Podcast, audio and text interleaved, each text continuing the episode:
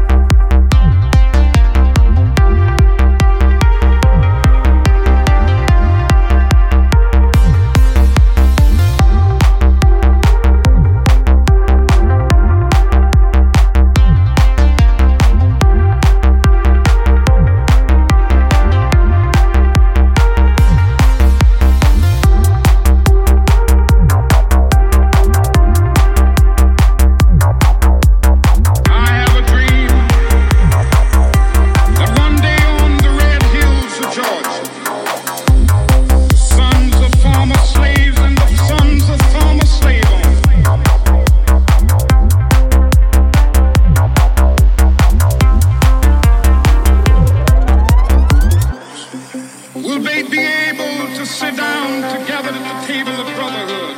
I have a dream that one day,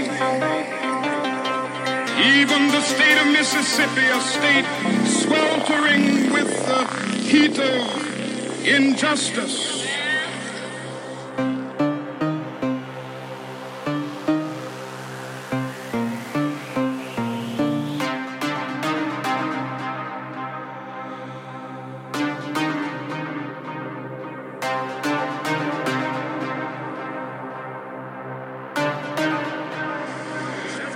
sweltering with the heat of oppression, be transformed into an oasis of freedom and justice. I have a dream.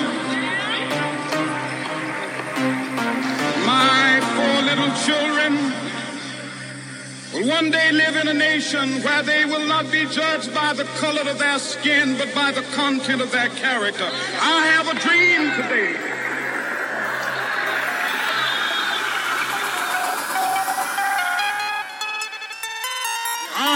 dream.